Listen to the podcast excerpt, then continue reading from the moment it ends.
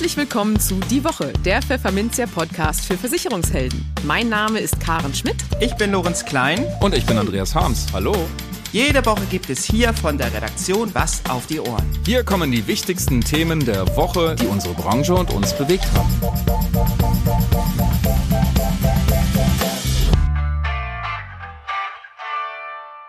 Moin aus Hamburg und herzlich willkommen zu Folge 120 unseres Podcasts. Heute ist Freitag, der 27. Januar 2023.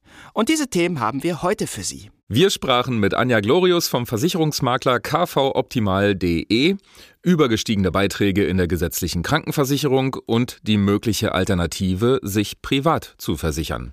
In den News der Woche ist die Zahl der Beschwerdefälle in der Versicherungsbranche gesunken. Die Renditen von Indexpolicen ließen 2022 ordentlich federn.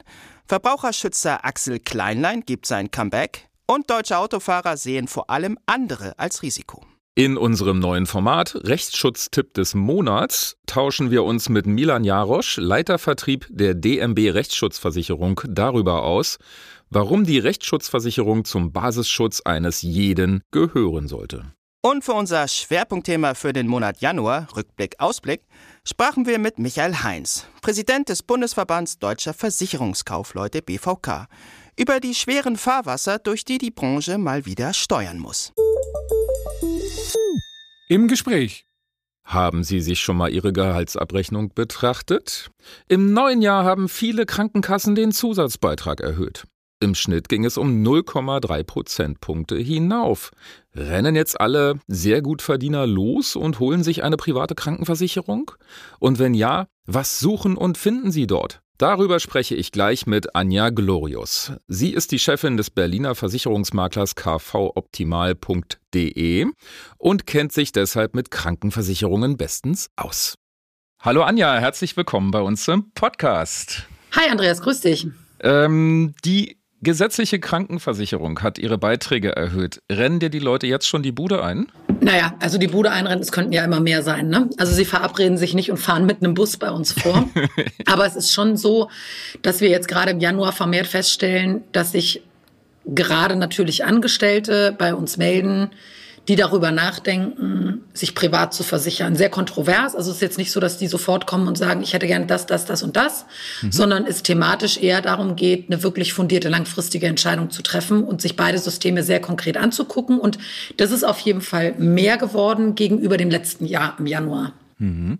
Wie ist denn dein Erfahrungswert so? Ähm, Gibt es da eine Korrelation zwischen steigenden gesetzlichen Beiträgen und PKV-Nachfrage? Ja, gibt es. Wobei die Korrelation natürlich ein Stück weit gebremst wird dadurch, dass die Erhöhung der Zusatzbeiträge nicht bekannt gegeben werden muss. Das ist halt immer so ein bisschen äh, das Thema. Ne? Also aktuell ist es so, dass aus unserer Sicht viel zu wenig Menschen wissen, dass ihre Beiträge teurer geworden ist, sind und daraus gerade bei Wahltarifen eben auch ein Sonderkündigungsrecht entsteht. Und ähm, wir Kunden aktiv darauf aufmerksam machen müssen und das natürlich wettbewerbstechnisch für die PKV oder auch für uns als Makler, der fokussiert die PKV berät, natürlich ein extremer Wettbewerbsnachteil ist gegenüber der mhm. gesetzlichen Krankenversicherung. Jetzt muss ich mal sagen, äh, Banken wurden extra dazu verdonnert, dass sie sich jede Preiserhöhung absegnen lassen müssen von mhm. den Kunden. Also was jetzt Girokonten und, äh, und die Krankenkassen werden davon entlastet, Briefe rauszuschicken. Das ist schon echt schräg, oder? Äh, richtig. Es geht, äh, ich glaube, es geht natürlich explizit darum, gerade nicht so ein Bohai drum zu machen, ne? weil mhm. dieses Thema ähm, heute Morgen oder gestern bei LinkedIn von äh, jemandem vom PKV-Verband ähm, ist eine Veröffentlichung gewesen zum Thema, dass man damit liebäugelt, drücke ich es mal so aus, die Beiträge künftig um 0,3 Prozent pro Jahr zu erhöhen. Und das sind Dinge, über die wir ja eigentlich niemand sprechen, weil wenn man sich ein Durchschnittseinkommen in Deutschland anguckt, dann ist es damit ja bereits schwer, über die Runden zu kommen. Und wenn einem da jemand noch mit einer Preiserhöhung in die Tasche greift, dann ist das aus Sicht der Versicherten natürlich jedes Mal schmerzhaft und würde dann natürlich auch im Zweifel dazu führen, dass äh, gerade Betriebskrankenkassen mit einem sehr günstigen Zusatzbeitrag ja, den Vorzug hätten. Und ich denke eher aus der Perspektive, also das vermute ich einfach nur. Ich denke, dass die ähm, Kommunikationsänderung strategisch eher aus der Richtung kommt, dass der, diese Verschiebung innerhalb der unterschiedlichen Kassen nicht stattfindet. Ich glaube, bis 30.06. ist es so. Also ich, es ist jetzt meine Info aus Dezember. Ich muss das vielleicht Andreas noch äh, erläutern. Also macht da gerne noch einen Faktencheck drauf. sicher ist sicher. Aber mein letzter mhm. Stand aus äh, Dezember ist, dass Karl Lauterbach das mit dem Ministerium so entschieden hat. Und ähm, mein Stand äh, ist tatsächlich aus, aus der Praxis, weil wir zwei, drei Kunden haben, die so einen Hallo, du bist für die nächsten drei Jahre gebunden an unser Haus, Wahltarif, ohne dass du es so richtig gemerkt hast. Tarif, ähm, die wir dann aktiv angesprochen haben und quasi gekündigt haben mit den Worten, hallo, ich, wir wissen das offiziell noch nicht, aber gucken Sie mal, hier im Internet steht es, Sie erhöhen die Beiträge. Wir kündigen jetzt übrigens. Ähm, daraus, also die haben alle tatsächlich keine Preiserhöhung gekriegt, aktiv, dass sie einen Brief mhm. gekriegt hätten.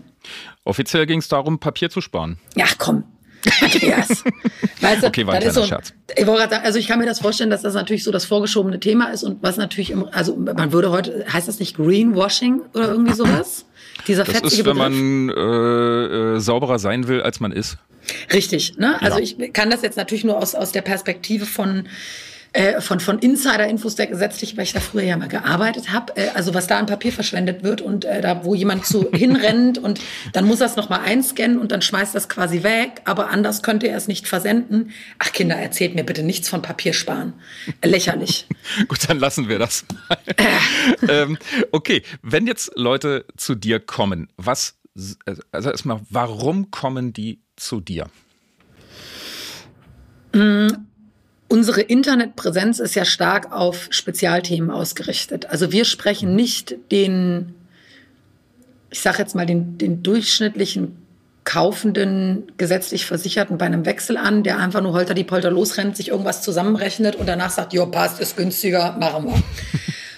Unsere mhm. Spezialisierung rührt am Ende des Tages daher, dass wir Kunden erreichen, die das Thema kritisch betrachten. Und aus unserer Sicht sollte man das auch. Ich meine, das ist eine Lebensentscheidung. Ne? So, es ist einfacher, sich scheiden zu lassen, als zurückzukommen aus der PKV und die gesetzliche Krankenversicherung. Und wenn man heiratet, dann denkt man da ja auch so ein paar Tage drüber nach. Also äh, finde ich, kann man sich das auch bei einem ähm, Systemwechsel der Gesundheitssysteme mal gönnen. Und ähm, aus, der, aus dem Thema fangen Menschen an, Dinge zu suchen bei Bing oder bei Google. Und bei diesen Spezialthemen sind wir mit unserem Fachartikeln, das sind mittlerweile 450 Stück in unserem Blog, sind wir extrem gut positioniert. Und je nachdem, was man da so sucht, kommt man sehr häufig zu uns. Also zum Beispiel, äh, wir haben, das ist vielleicht ein cooles Praxisbeispiel, habe ich mich voll gefreut und es auch hart gefeiert bei uns im Team. ähm, es hat sich ein Kunde bei uns gemeldet, letzte Woche, Ende der Woche, der quasi sinngemäß geschrieben hat, äh, schönen guten Tag, äh, ich habe euren Artikel gesehen, äh, wo die Conti quasi schlecht ist. Ne? Conti ist Hui oder Pfui. Ähm, was ja eher nicht aus der Tarifbewertung, sondern aus der Tarifwechselsystematik, also was passiert langfristig, wenn du zur Conti gehst, nämlich nichts Gutes. Und der hat es einfach, wahrscheinlich hat er gegoogelt oder sehr sicher sogar, äh, Conti schlechte Erfahrungen. Es suchen ja ganz oft Menschen nicht nach guten Erfahrungen, sondern die wollen einfach wissen, gibt es schlechte Erfahrungen und ordnen für sich dann ein, wie groß das Risiko ist. Gut kann und, jeder, ne? Man will ja die Mängel sehen. Äh, richtig, genau. Und mhm. in dem Moment kommt der unwillkürlich zu uns bei ganz, ganz vielen Bereichen. Und äh, sein, sein Versicherungsvertreter hat ihm das halt so empfohlen. Und eigentlich wollte er das auch abschließen. Auch ein High-End-Tarif von der Conti, gar keine Frage. Also jetzt nichts billig oder so. Und stellt jetzt aber einfach die Frage, naja, okay, also das stört mich schon, ne? wenn ich jetzt irgendwie 40 Jahre bei der PKV bin und äh, die wollen mir langfristig nichts Gutes. Wenn ich noch mal ein Upgrade brauche, kriege ich das nicht. Äh, ja gut, da habe ich ja keinen Bock drauf. Und wie lösen das eigentlich andere? Und daraus entstehen dann einfach sehr große langfristige Beratungen, dass Kunden sicher sein oder nach heutigem Stand sicher sein können, dass sie, wenn sie die PKV abschließen, das Thema langfristig ausfinanziert haben und auch gut versichert sind. Also mit ne, Beitragsstabilität ist ein Thema. Passt das Krankentagegeld dazu? Wie ist der Leistungsumfang? Wie geht man mit den Kunden um bei Tarifwechselrecht, was Upgrades angeht? Gibt es Optionsrechte? Was wäre mit Familienangehörigen? Also diese Beratungsthemen sind für uns extrem facettenreich, gehören aber zu jeder guten Beratung dazu. Hm. Und ähm, die PKV behauptet ja auch, sie hat kein, Demograf kein Demografieproblem im Gegensatz zur GKV. Und natürlich ist es so, dass das die Grundtheorie in der PKV tatsächlich so ist. Ne? Also du bildest mhm. Altersrückstellung und die sind so gebildet, dass du faktisch, wenn man sagt, so Andreas, du bist 30, du gehst in die PKV, deine PKV kostet 500 Euro, dann ist die Theorie, du zahlst für immer bis zu deinem Sterben 500 Euro. Das ist mhm. die Theorie. Ähm, das heißt, nur weil du älter wirst, wirst du nicht mehr bezahlen müssen. Und es gibt am Ende ja gewisse Faktoren, die aber zu Beitragssteigerungen führen. Und die sind in der Tat das Thema Inflation in Verbindung mit mit äh, Entwicklung des Gesundheitswesens, ne? also steigende Kosten, ne? Richtig, genau, steigende mhm. Kosten, mhm. eben aus diesem Bereich medizinischer Fortschritt und Inflation. Mhm. Der zweite Bereich ist die verlängerte Lebenswahrscheinlichkeit, Stichwort Sterbetafel. Das muss eingepreist werden oder kann nicht von vornherein äh, mit eingepreist werden. Und der dritte Punkt ist die Verzinsung der Altersrückstellung. Ne? Also wenn ich sage, hm, der Andreas, der, der Break-Even ist mit 60 und ab dann statistisch braucht, genau, braucht er mehr Leistung, als dass er zahlt, muss ich ab diesem Zeitpunkt das quasi ausfinanzieren. Mhm. Und habe dann, ich sage jetzt mal einfach ausgedrückt für jemanden, der kein Mathematiker ist, so wie ich eben auch, okay, mit 92 in der Zeit, wir brauchen eine Million Euro Altersrückstellung.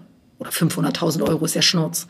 Und dann wird es quasi verteilt und es wird gesagt, okay, wie bei einem Zins, also wenn du jetzt im Zinsrechner eingibst, ich spare 200 Euro im Monat mit 5% Verzinsung, dann hast du ein Endkapital.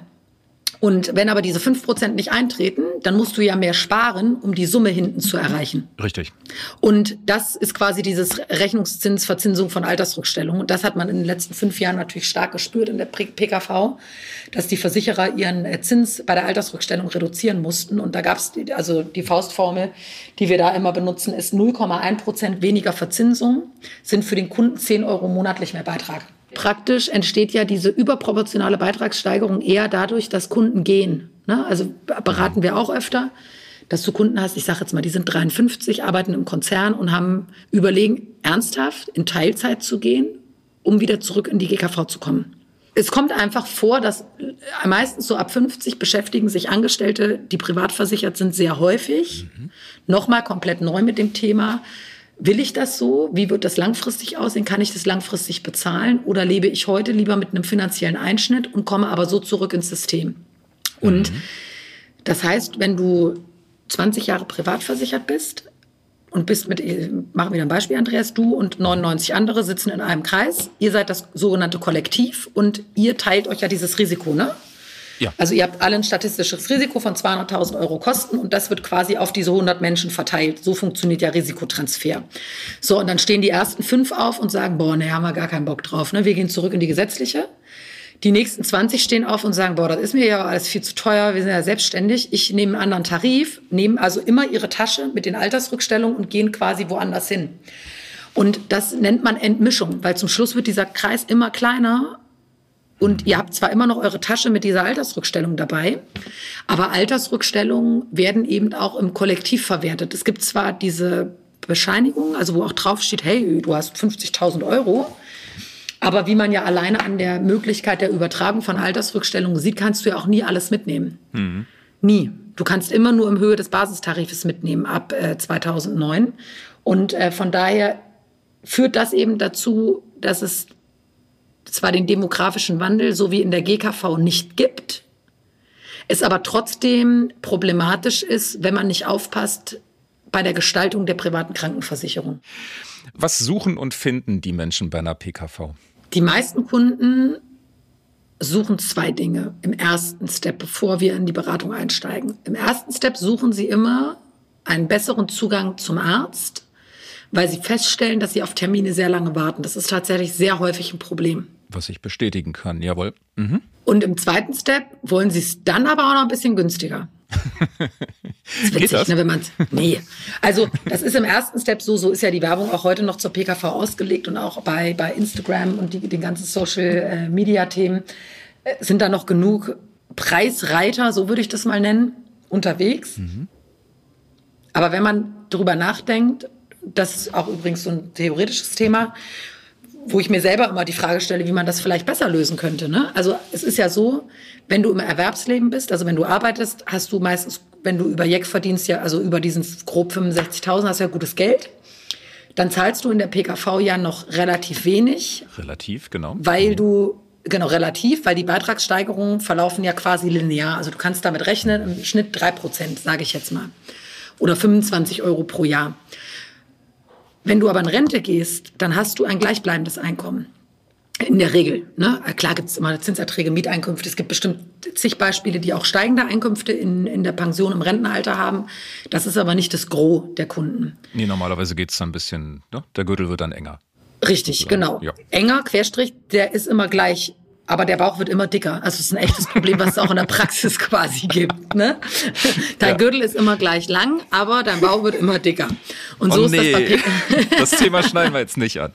Aber so funktioniert die PKV auch. Und eigentlich ist das doch strategisch total doof. Weil du gaukelst dem Kunden vermeintlich, selbst wenn du es ihm sagst, du wedelst mit einem häufig günstigeren Preis als in der gesetzlichen, weil die mhm. sind ja einkommensspezifisch. Das heißt, da zahlst du meistens im Erwerbsleben mehr und im Rentenalter weniger. Was mhm. ja viel besser zueinander passt. Der Gürtel ist also immer so lang, wie der Bauch dick ist. Das ist viel schlauer. Die PKV funktioniert aber andersrum. Und das ist tatsächlich ein echtes Problem. Man könnte das aber nur auflösen, indem man aktiv die Beitragsentlastung im Rentenalter wählt. Also einen Baustein dazu kombiniert, um noch mehr Altersrückstellungen zu bilden, nämlich die dritte Säule der Altersrückstellung.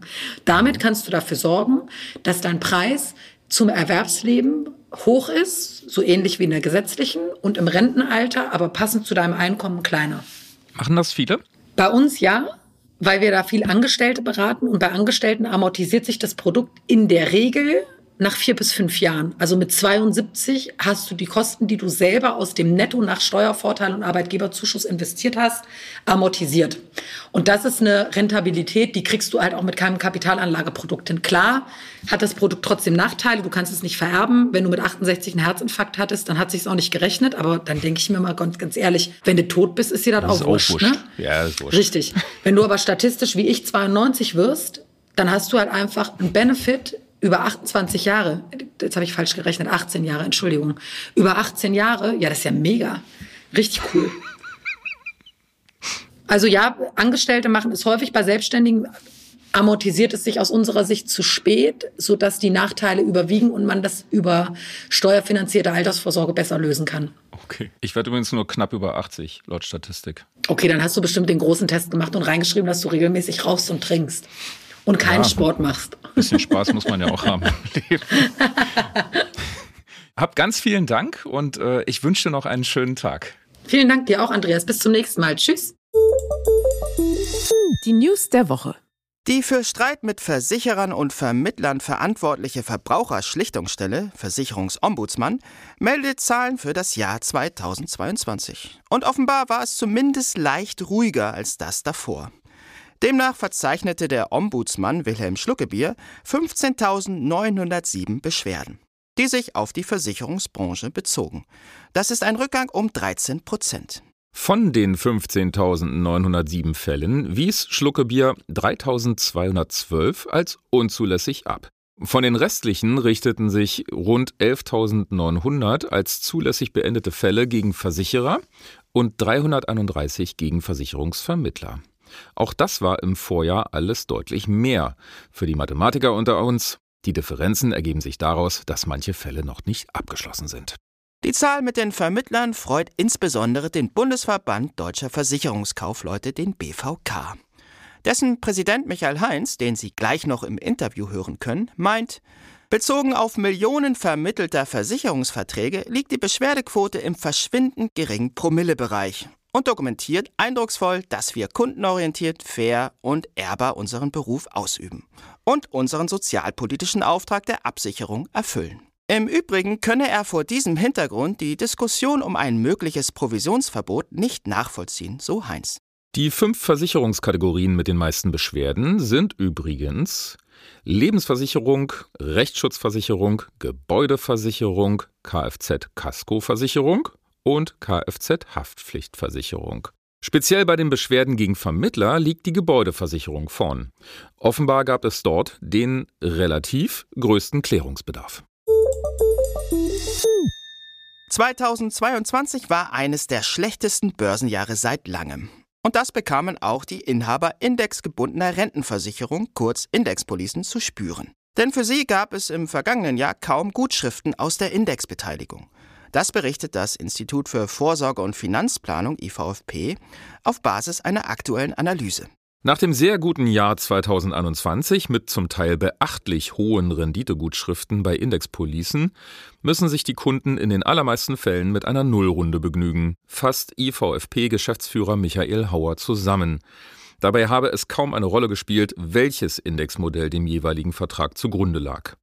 Egal ob Aktien- oder Multi-Asset-Index, ob Cap- oder Quotenverfahren, meist gab es keine Gutschrift aus der Indexpartizipation, so Hauer.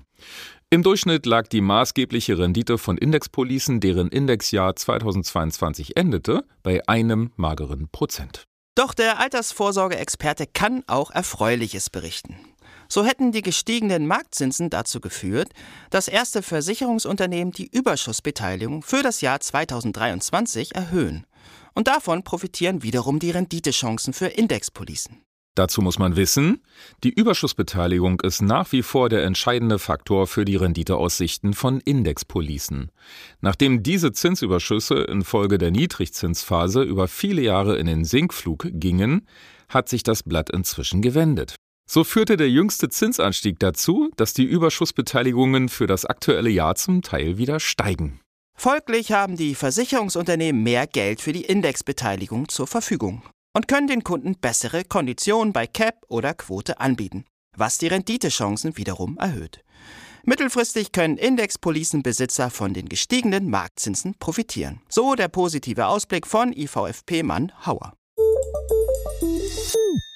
Achtung, ich muss jetzt mal was versuchen. In Hamburg sagt man Tschüss, das heißt auf Wiedersehen. Wusste einst die Volksschauspielerin Heidi Kabel zu singen? Bisschen besser als ich.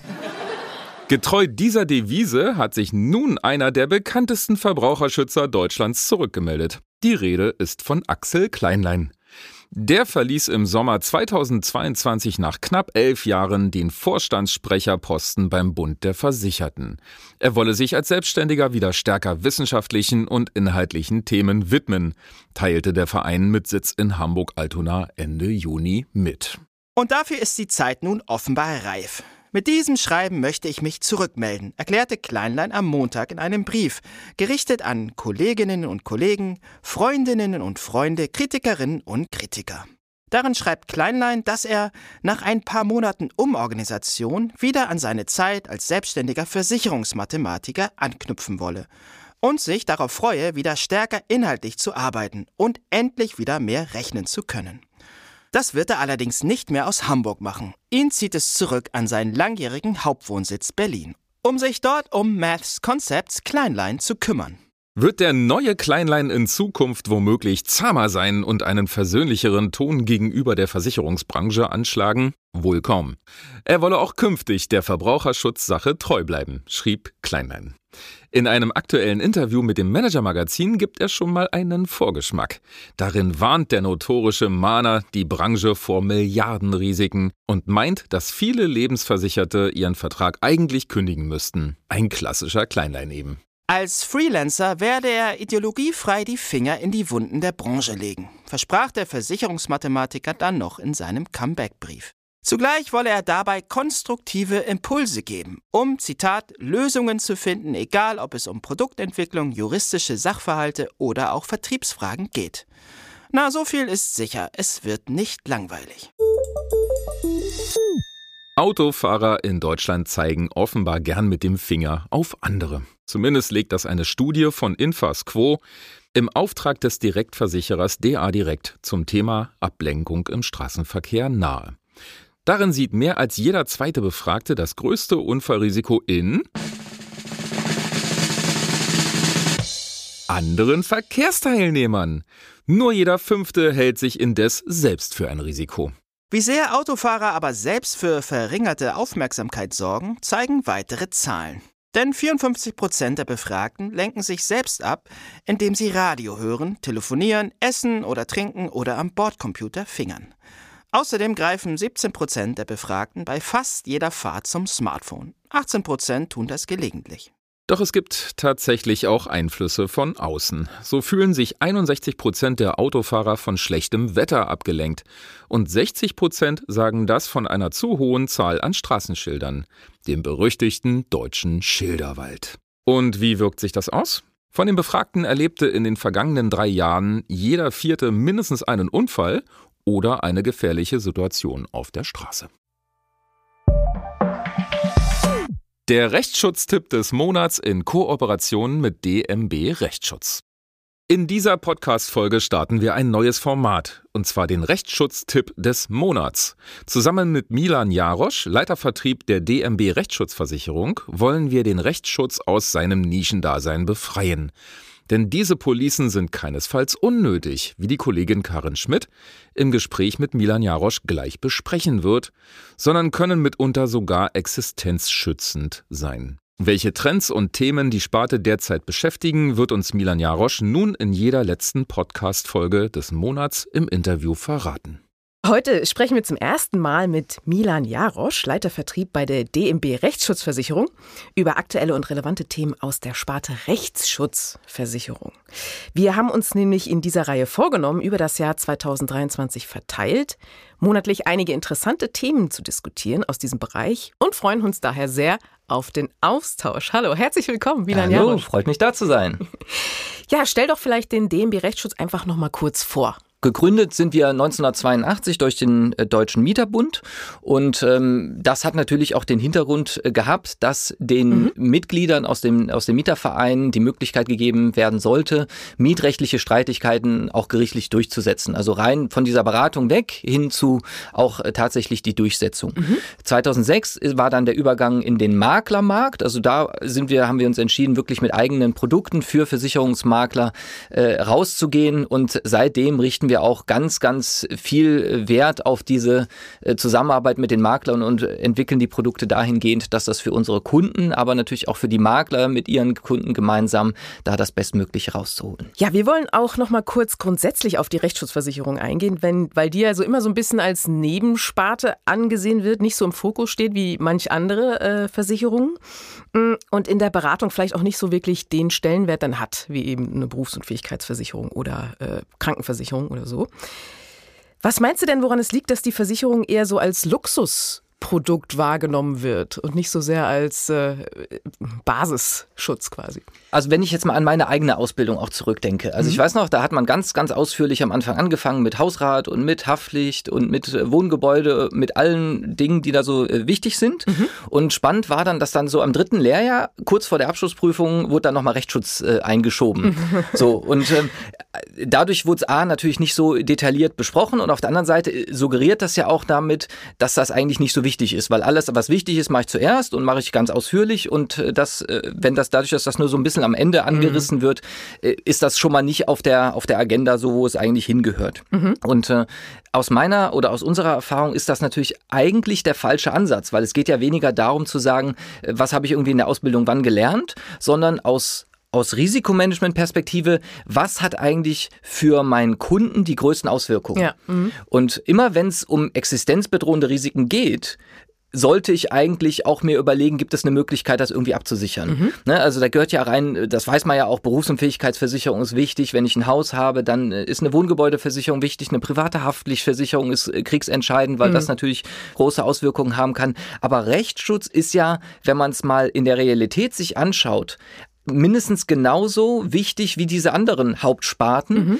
weil für die meisten normalen Arbeitnehmer das gar nicht möglich ist, aus eigenen Mitteln diese Dinge auch für sich äh, zu lösen. Ja. Hm. Und äh, von daher ist aus meiner Sicht diese Chancengleichheit, um die wiederherzustellen, brauche ich auch eine Unterstützung in der Rechtsschutzversicherung. Mhm. Wobei man natürlich auch, und das ist so das Einzige, wo es, wo es natürlich, äh, wo auch die Rechtsschutzsparte noch ganz viel tun muss, ist, dass man weniger, wie das andere Sparten auch machen, versuchen muss, weg von diesem reinen Kostenerstatter zu kommen mhm. und damit Produkte erlebbar und greifbar zu machen, so dass ich auch einen wirklichen Nutzen spüre als Kunde. Mhm. Und da ist natürlich noch ganz viel nötig und da sind wir auch dran, dass man da viele Dinge sich überlegt, wie man das hinbekommt, dann deutlich sichtbarer und da auch diesen gefühlten Nutzen für den Kunden noch, noch transparenter zu machen. Mhm. Ja, spannende Aufgabe auf jeden Fall schon mal. Welche Themen bewegen die Sparte denn, denn sonst noch? aktuell? 22 war natürlich erstmal noch geprägt sehr, sehr stark von Corona zu mhm, Beginn, ja. ähm, weil natürlich auch äh, in, den, in den ersten Monaten durch diese Lockdown oder so, durch diesen Light-Lockdown waren natürlich viele Dinge noch, äh, noch nicht so möglich. Mhm. Und dann ging es natürlich direkt dann äh, übergangslos los mit dem, mit dem Krieg. Ja. Und das hat natürlich dann auch wieder große Auswirkungen. Ja. Alleine aufgrund von, von Inflation und Preisanstieg in der Energiewirtschaft und so weiter. Mhm. Und gerade für Rechtsschutz hat das natürlich ganz enorme Auswirkungen. Weil, mhm. also wenn es jetzt um, um Nebenkostenabrechnungen geht oder auch um, um Arbeitsverhältnisse, die irgendwie zur Disposition stehen, ganz, ganz viele Bereiche haben da Auswirkungen auf Rechtsschutz. Mhm. Und insofern äh, kommt da auch ganz viel auf uns zu und da müssen okay. wir ganz viel Aufklärungsarbeit natürlich leisten. Mhm. Ähm, aber eine der größten Herausforderungen ist tatsächlich für uns, das sagte ich ja gerade auch schon, dieses Art Produkterlebnis für den Kunden zu verbessern. Ja. Weil man natürlich auch weiß, dass gerade so die jüngere Generation ganz anders tickt, mhm. wie so die älteren. Mhm und äh, weil die auch anders umgehen und, und andere Präferenzen haben. Also alleine, wenn man so ein bisschen drüber nachdenkt, wie also wie beschaffen sich jüngere Generationen Informationen, mhm. ist das anders als das die Älteren gemacht haben. Also ich ja. weiß, ich habe eine, eine, eine Studie gemeinsam gemacht mit einer Hochschule und haben mal ein bisschen geschaut, wie so Generation Z, wie die eigentlich sich mit Dingen oder wie sie sich Informationen beschaffen und äh, wollen halt relativ selten nur noch ich sag mal, einen Experten haben, sondern mhm. beschaffen sich Informationen auf anderen Wegen. Ja. Und jetzt, wenn man jetzt das wieder auf die Rechtsschutzsparte und auf die Rechtsschutzversicherung überträgt, müssen wir Möglichkeiten finden, diese jüngere Generation auch für die das greifbar zu machen mhm. und nutzbar zu machen. Mhm. Und viele gerade, äh, ah, ne, also, äh, und das ist vielleicht einfach so der, der, der wichtigste Punkt. Wir haben oder alle Versicherer haben eigentlich in ihren Bedingungswerken ganz, ganz viele tolle Deckungsinhalte und mhm. Serviceleistungen. Nur sie werden halt relativ selten genutzt. Okay. Und das ist das, was so schade ist. Es weiß halt keiner, ja. es nutzt mhm. keiner. Und ich merke das auch immer, wenn wir Veranstaltungen mit Maklern machen, wenn wir so ein bisschen erzählen, was gibt's dann eigentlich, dann höre ich immer, ach, das ja, wussten wir ja gar nicht. Mhm. Und mhm. so, das, das ist spannend, dass selbst also auch die Vermittler das schon noch nicht wissen. Mhm. Dann kann es natürlich der Kunde auch nicht Klar, wissen. Und ja. das ist ein Thema, da müssen wir gemeinsam mit unseren äh, Geschäftspartnern, mit den Maklern äh, schauen, dass wir das transparenter machen, greifbarer machen. Und das wird eine der großen Herausforderungen sein, gerade auch in dem Themenzuge Digitalisierung und digitale mhm. Transformation, dass wir da mit, äh, mit dabei sind und äh, da auch die, dafür sorgen, dass die Sparte auch den äh, Stellenwert bekommt, den sie eigentlich verdient hat. Mhm. Und äh, dazu beitragen soll auch ein bisschen dieser, äh, dieser Rechtsschutztipp, den wir jetzt dann immer in unserem Podcast haben, einmal im Monat. Das war es jetzt auch schon für die, fürs erste Mal, für den Januar. Und wir freuen uns sehr schon auf das nächste Mal. Im Februar sprechen wir nämlich über den Fachkräftemangel und die damit verbundenen Auswirkungen, nämlich auf die Sparte Rechtsschutz. Wir freuen uns. Vielen Dank, Milan. Freue mich auch. Danke euch. Das Schwerpunktthema.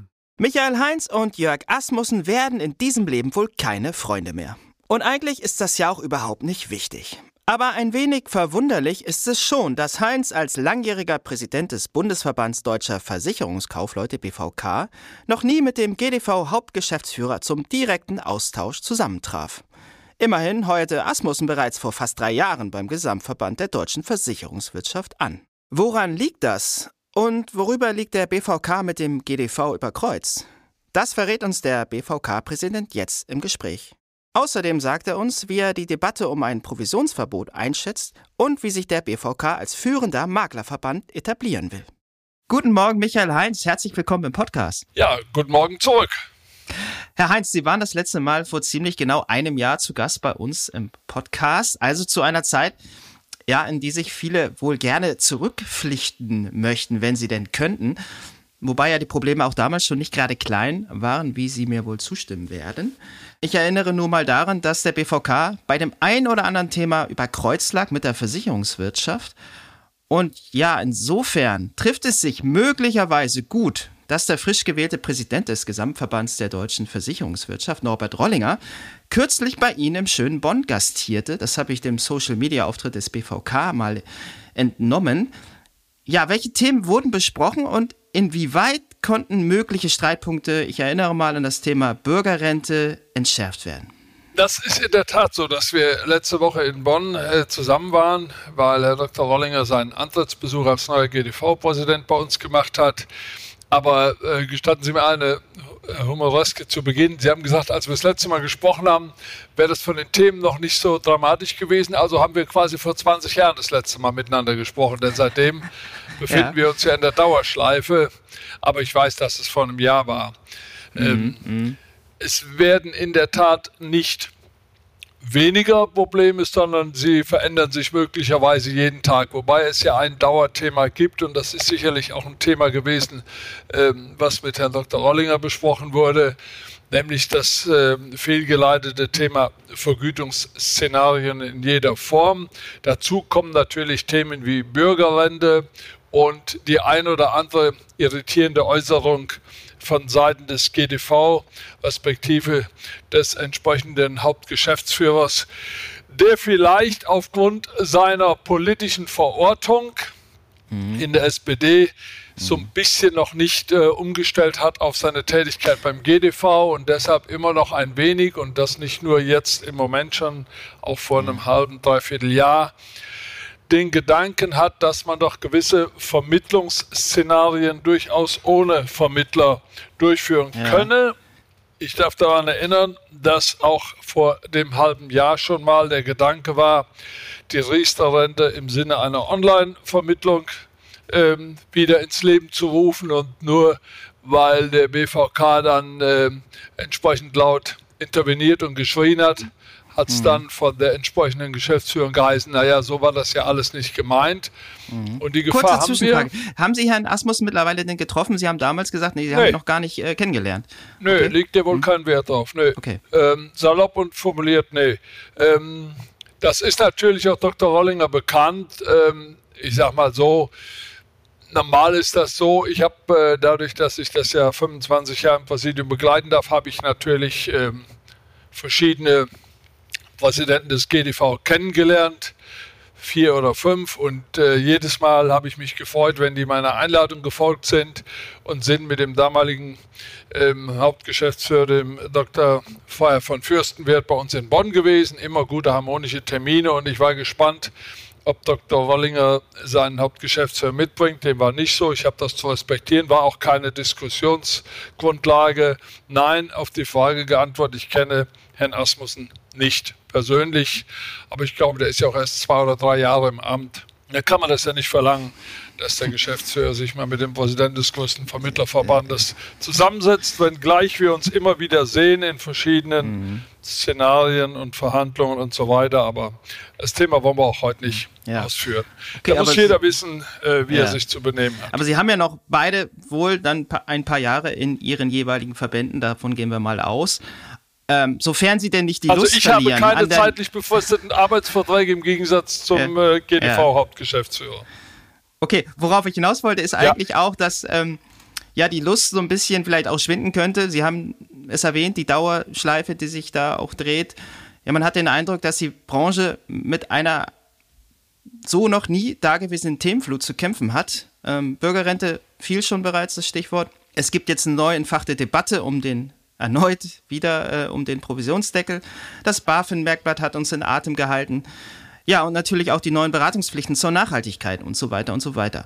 Was stimmt Sie vor diesem Hintergrund denn mit Blick auf das neue Jahr, immer noch neue Jahr, überhaupt noch zuversichtlich? Also ich habe äh, ein hohes Maß an Eigenmotivation, Freude an der Arbeit und ich habe Verantwortung. Wir sind der größte Vermittlerverband. Wir haben über unsere verschiedenen Mitgliedschaftsmodelle 40.000 Vermittler. Das sind nicht Namen, sondern das sind Menschen, das sind Familien, das sind Angestellte, das sind Auszubildende und alle schauen auf uns. Und wenn wir noch mal ein bisschen zurückgehen ins Fachliche, dann äh, gehen wir noch mal an das Thema Vergütungsszenarien, weil das ja so ein emotionales Thema ist. Und da muss man sich die Situation mal vorstellen. Wir haben hier in Deutschland in der derzeitigen Regierungskoalition sozusagen das Glück, dass das Thema Vergütungsszenario zu Deutsch Provisionsverbot verlässliche Aussage der FDP Minister und Fraktion in dieser äh, äh, Legislaturperiode nicht mehr angepasst wird. Sie wissen, dass Herr Lindner Ende 22 diesbezüglich nochmal geschrieben hat. Ich habe diesbezüglich mit seinem Stellvertreter Dr. Tonka immer wieder Kontakt, war vor kurzem noch mit ihm essen in Berlin. Und da ist auch nicht die Gefahr, sondern die Gefahr ist in Brüssel. Und Sie wissen, dass äh, dort Frau McGuinness gerade dabei ist, eine Vorlage zu erarbeiten, bevor sie sich möglicherweise wieder in die nationale Politik ihres Landes begibt, um dort Karriere zu machen, will sie sich nochmal so ein Denkmal in Brüssel setzen und will in Analogie zu anderen Ländern ein komplettes Provisionsvergütungsverbot für Deutschland umsetzen. Und mhm. ich weiß nicht, wer uns alles so zuhört oder das hier alles abruft, aber ich möchte hier bewusst noch mal etwas in Erinnerung rufen. Der BVK ist der Verband und der einzige Verband, der bewusst schon vor einem Jahr gesagt hat, wir brauchen hier ein eigenes Büro in Brüssel, weil wir die Interessen aller, der Endkundenvertriebe, der Dienstleister, der strukturierten Vertriebe, der Ausschließlichkeitsvertriebe, der Maklervertriebe vertreten müssen, denn das ist ein Branchenthema. Und ich sage das auch mal, weil Sie auch ein Stück weit nach meiner Motivation gefragt haben. Manchmal reagiere ich schon mit einer gewissen Enttäuschung und Unverständnis darauf, dass der ein oder andere glaubt, es läge in meinem Ansehen, Ihnen auf nationaler Ebene Ihre Spielwiese, Endkundenvertriebe, Dienstleister, welcher Art auch immer, zu zerstören und gar nicht anerkennen, dass wir die einzigen sind, die in Permanenz, Vermittlerverband nicht die einzigen, GDV und andere auch natürlich, in Permanenz in Brüssel sind. Und ich habe gerade dieser Tage mit unserem Hauptgeschäftsführer Dr. Eichler die Strecke für 2023 abgelegt und habe gesagt, dann werden wir eben jeden Monat mindestens einmal nach Brüssel fahren und dort ackern und arbeiten. Das nächste Mal am 8.2. Um genau das zu verhindern. Und ich mhm. glaube, das haben in Deutschland noch nicht alle verstanden, dass wir hier für alle arbeiten, für die ganze Branche. Also die Lobpreisung hält sich hier deutlich in Grenzen. Und ich glaube, das ist ein ganz, ganz wichtiges Thema. Und natürlich wollen Sie mit mir die Themen über äh, BaFin-Merkblatt, da sind wir ja Gott sei Dank mittlerweile in einer einvernehmlichen Situation. Sie wissen, dass bei der Jahreskonferenz der BaFin ich die Freude hatte, als einziger Vermittler Repräsentant an der Podiumsdiskussion teilzunehmen und habe auch Dr. Grund gesagt, damit können wir alle gut leben. Und man muss ja auch den Hintergrund der Reaktion der BaFin sehen. Es war nun mal an der Zeit, dass evaluiert wird, wie ist das damals maßgeblich auch von Frau Kalitschek initiierte LVRG 1 umgesetzt worden wo gibt es diejenigen auch innerhalb Deutschlands oder nur innerhalb Deutschlands Versicherer, die mit ihren Vertrieben hier übers Maß hinausgehen. Denn Sie müssen wissen, die BaFin prüft Versicherer und nicht Vermittler. Und uns ist bekannt, wer die schwarzen Schafe aus Sicht der BaFin sind. Welche Versicherer welchen Vertrieben hier Vergütungen zukommen lassen, die nicht in Ordnung sind, um es einfach zu sagen. Jetzt das haben Sie auch Herrn Rollinger mit. sicherlich gesagt, oder? Das weiß Herr Rollinger und das haben wir darüber gesprochen. Und äh, das ist ihm genauso ein Dorn im Auge, aber auch der Dr. Rollinger hat natürlich nur begrenzt Einfluss auf hier zum Teil international agierende Versicherer in Deutschland, die mit ihren Vertrieben eben diese Szenarien darstellen. Und dass dann Herr Dr. Grund sagt, es ist meine Aufgabe als Bundesaufsicht, hier die Dinge zu benennen, als untergeordnete Behörde des Finanzministeriums, diese auch anzuzeigen. Das mhm. ist doch ganz klar. Und daraus zur Schlussfolgerung der BVK sei nunmehr gegen bestimmte Vertriebsformen. Ja, das ist schon reichlich kurz gehupft. Und ich sage es nochmal, wir wollen für alle die in Deutschland am Markt zugelassenen, in unterschiedlichsten Vertriebsformen das bewährte Vergütungssystem erhalten aber wir müssen akzeptieren, dass gewisse gesetzgeberische, regulatorische Maßnahmen einzuhalten sind. Das ist nun mal so. Und bevor wir möglicherweise das, was ich eben schon ansprach über äh, Frau McGuinness in Brüssel bekommen, nämlich ein totales Verbot. Mhm. Und schauen Sie einfach über den Tellerrand, Herr Klein, was ist bei der nächsten Regierungsbildung im Jahr 25? Das sind vielleicht noch zweieinhalb Jahre hin. Wir wissen nicht, was dann passiert, aber dann kann man sich durchaus vorstellen, dass es wieder solche Gedanken gibt. Schauen Sie sich die Zusammensetzung der Bundesregierung an. Schauen Sie sich an, dass ein Herr Sven Giegold, der im Europäischen Parlament schon gegen uns gewütet hat, nunmehr bei Robert Habeck als Staatssekretär untergeschlupft ist. Das alles sehen wir selbstverständlich und das veranlasst uns, neben der intensiven Arbeit in Berlin, wie hm. gesagt, in Brüssel sehr intensiv und wenn es sein muss, jeden Monat ein oder zwei Tage mhm. jetzt Gespräche mit Abgeordneten und mit untergeordneten Behörden führen werden. Und zwar, wie gesagt, damit schließe ich auch diesen Gedanken der Vergütung ab, für alle in Deutschland. Mhm. Okay. Ich hoffe, dass das auch jeder jetzt nochmal gehört hat. Ja, und wir sind noch gar nicht ganz fertig. Insofern muss ich Sie da noch äh, mal, äh, ja. noch mal weiter behelligen zu dem Thema. Die ja. Gefahr kommt aus Brüssel, haben Sie gesagt. Äh, Absolut. Äh, ja, Bundesfinanzminister Christian Lindner, FDP, hat sich in Brüssel immerhin stark gemacht für den Erhalt der provisionsbasierten Vergütung, hat einen Brief geschrieben. Frage, ob das reicht. Hintergrund ist ja, dass die Ampel, Sie haben es gesagt, ja ohnehin auch schon gespalten ist bei diesem Thema. Sie haben die Grünen erwähnt an der Stelle, aber ja. auch der Europaabgeordnete Joachim Schuster von der SPD unterstellte kürzlich, der Finanzbranche übertriebene Ängste zu hegen. Ein Provisionsverbot wäre zwar eine Umstellung, hat er gesagt, aber deshalb bräche die Welt nicht zusammen. Das hat er im Handelsblatt ich kenne gesagt. Das Zitat. Ja, und in den Niederlanden und Großbritannien, so geht es weiter, finde auch weiter Beratung statt. Das Honorarsystem scheint also zu funktionieren. So Schuster. Was sagen Sie denn dazu? Dazu kann ich nur sagen, wenn Herr Schuster meint, er müsse sich zu einer Branche, die ihm fremd ist, äußern, dann wäre es vernünftig, wenn er sich entweder entsprechenden Sachverstand vorher erarbeitet hätte oder er hätte mit einem der Protagonisten, gerne mit dem BVK oder anderen, gesprochen. Dann hätte er festgestellt, dass beispielsweise die von Ihnen auch genannten Länder, Großbritannien, England, Holland, nicht vergleichbar sind mit den Systemen in Deutschland. Wir vermitteln immerhin mit 200.000 Personen und Betrieben genau das, was seit Jahren und Jahrzehnten funktioniert mit diesem tradierten Vergütungssystem. Und wenn wir den Markt in den eben genannten Ländern betrachten, dann hat ja nach Umstellung der Provisionsverbote eine völlige Veränderung des Marktes stattgefunden. Und dann ist eben auch zu konstatieren, was Herr Schuster offensichtlich nicht weiß, dass in diesen Ländern viele Menschen mittlerweile mangels finanzieller Möglichkeit von der nunmehr nicht mehr kostenfreien Beratung ausgeschlossen sind.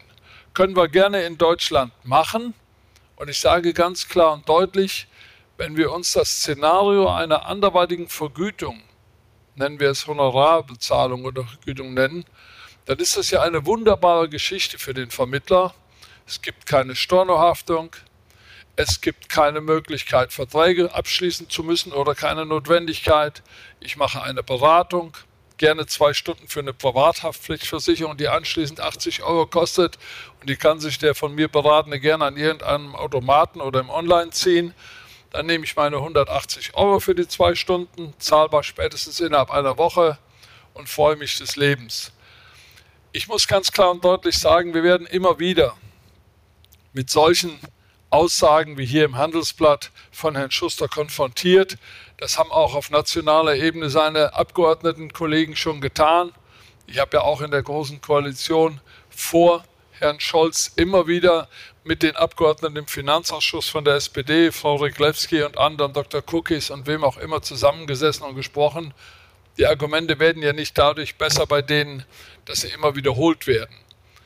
Und ich möchte das wirklich sehen, was passiert, wenn wir einen derart funktionierenden Markt, der sich nicht darauf beschränkt, mal eben irgendwo eine möglichst provisionsträchtige Berufsunfähigkeit oder sonstige Formen der Altersvorsorge abzuschließen, sondern der auch damit zu tun hat, den Hund, das Haus, den Hof, den Hausstand, die Person, den Unfall zu versichern, kleinteilige beratungsintensive Aufgaben, denen sich ein ehrbarer Kaufmann verpflichtet fühlt, und genau nach dem Motto des BVK, sozialpolitischen Auftrag ausführend, sich darum kümmert. Und da wird kein Mensch bereit sein, die eben von mir genannten Zahlen zu leisten. Dann verzichten die Menschen darauf und dann haben wir letztendlich nichts gewonnen. Ich meine, wenn, wenn, wenn Sie gestatten, den einen Gedanken ja, noch. Wenn ein Gesetzgeber meint, man müsse mehr Vergütungsszenarien anbieten, dann verweise ich darauf, es gibt ja bereits seit Jahr und Tag neben den Provisions- und Cortagevergütungen die Honorarberatung. Es gibt die Berater, die in dieser Branche arbeiten. Das werden etwa 300, 400 sein. Die sind insofern alimentiert von den jeweiligen Kunden und das ist auch in Ordnung. Und ich finde, das sollte dem Kunden im Endeffekt, dem Versicherungsnehmer, dem Verbraucher überlassen bleiben, welche Form der Beratung und Vergütung er wählt. Und hier muss nicht der Gesetzgeber eingreifen. Ja, nun ist ja die Zahl der gebundenen Versicherungsvertreter in den vergangenen zwölf Jahren auch ohne Provisionsverbot oder Deckel um rund 30 Prozent zurückgegangen. Das haben Sie selbst vermeldet als Verband kürzlich. Allein im vergangenen Jahr stand ein Minus von 2 Prozent zu Buche im Vergleich zum Vorjahr. Ja. Ja, und die Maklerschaft hingegen konnte immerhin leicht wachsen um 0,34 Prozent. Wie ist das denn zu deuten aus Ihrer Sicht? Das kann man sehr gut deuten und auch begründen. Ähm, es ist natürlich klar, dass der Versicherungsnehmer, der, der Verbraucher, der Kunde, wie immer wir ihn bezeichnen wollen, heute die Vielfalt eines Marktes viel eher versteht, wenn man aus einer Zeit kommt, in der ein Makler noch Schiffsmakler und hanseatischer Kaufmann war und nur für bestimmte industrielle Bereiche zuständig war, dann gab es ja das Bild des Maklers in der öffentlichen Wahrnehmung nicht. Und heute ist es jedem Endverbraucher möglich zu sagen, ich möchte mich vielleicht nicht von einem Betreuer oder Kaufmann ähm, äh, betreuen lassen, der eben nur, nur eine Versicherungsgesellschaft anbieten kann, sondern ich möchte mir durch Hinzuziehung eines neutralen Vermittlers die gesamte Marktbreite erhoffen.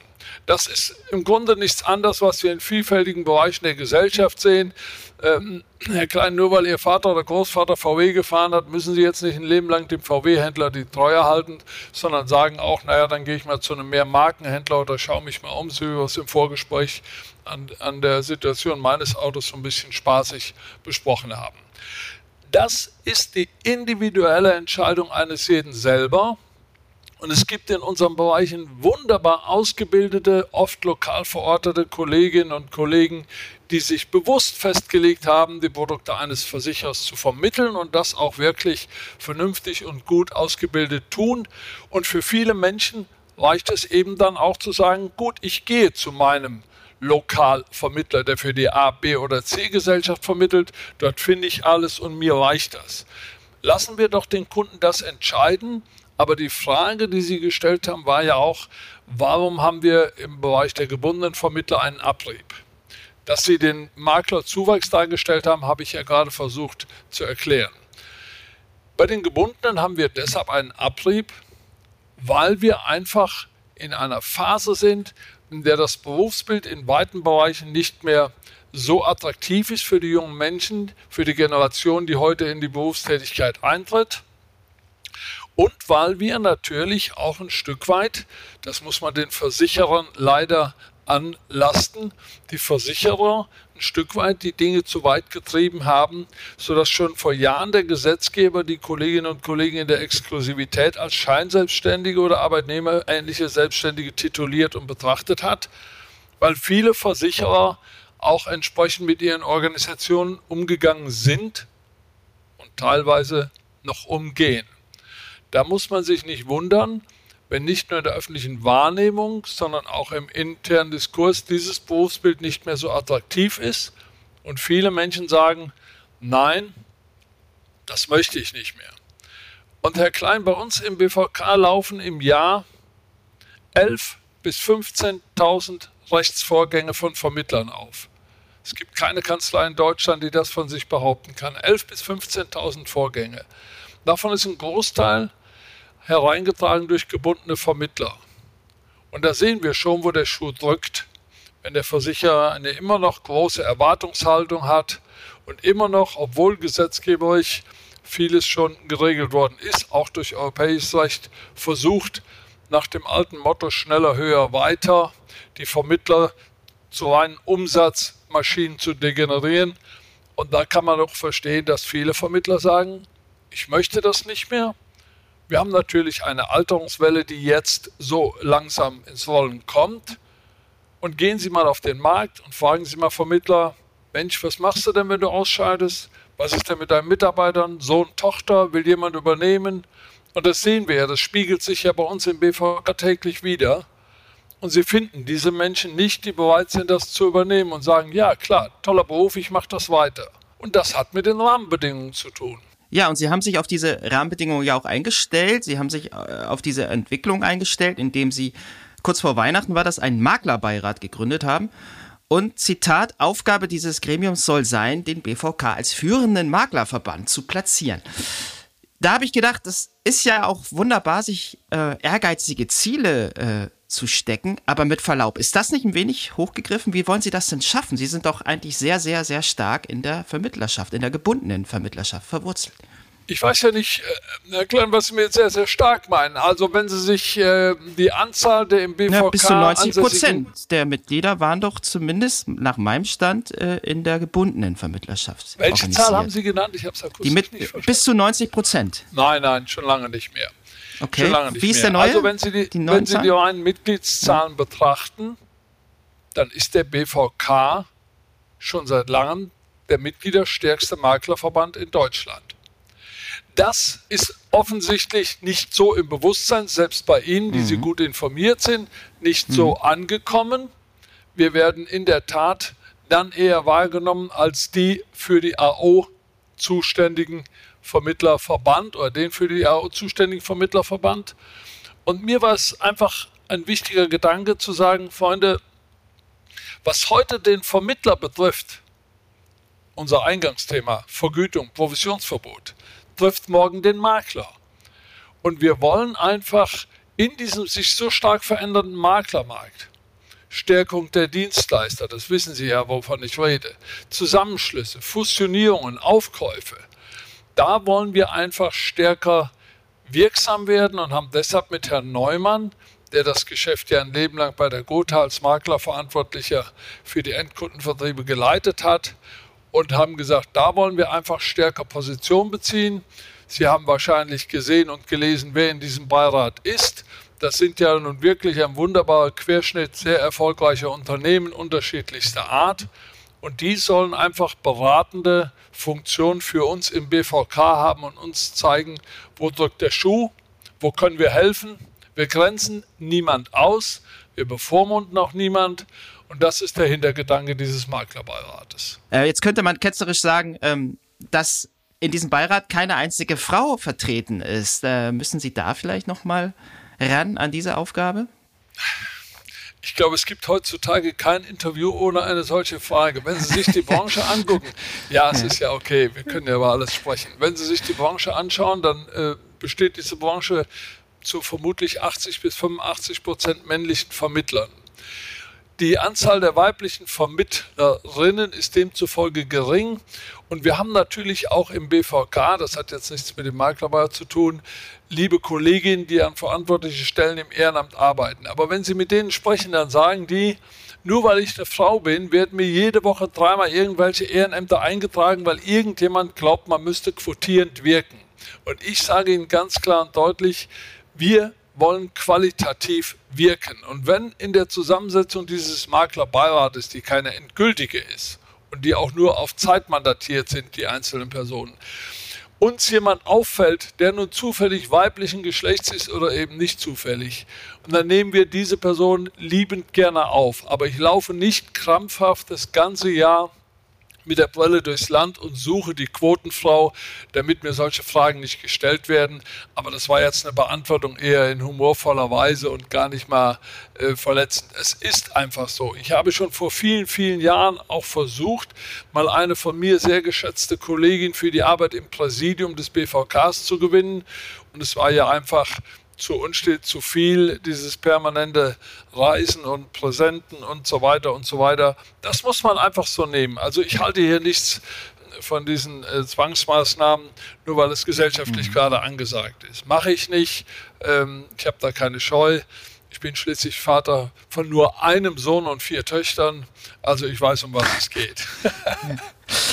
Herr Heinz, vielen Dank für die offenen Worte und Ihre Zeit.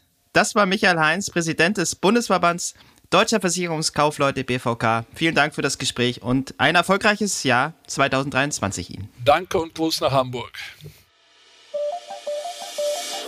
Und das war es mit dieser Podcast-Folge. Verpassen Sie keine weitere und abonnieren Sie die Woche überall dort, wo es Podcasts gibt. Dann hören wir uns auch garantiert am kommenden Freitag wieder. Bis dahin gilt, bleiben Sie optimistisch, genießen Sie das Wochenende und kommen Sie gut in die neue Woche.